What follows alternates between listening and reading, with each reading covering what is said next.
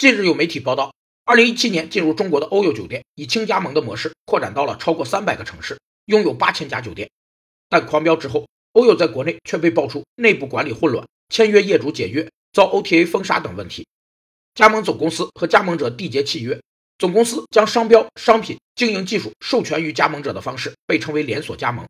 连锁加盟有其自身独特的魅力，对加盟店而言，总部提供了一整套经营模式、人员培训、商标和商誉。广告和商品供应，降低了时间与资金成本，并迅速提高和扩大了知名度。对总部而言，在减少资金和人力开拓市场的同时，有更多更快的机会扩展其业务。对消费者而言，这种方式提供了品质标准化、价格大众化的商品和服务。有统计数据显示，2018年中国酒店中经济型酒店占比接近百分之七十，而中国酒店的连锁化比重仅为百分之二十。欧有的大方向没错。但需要在快速扩张的同时进行精细化管理和运营。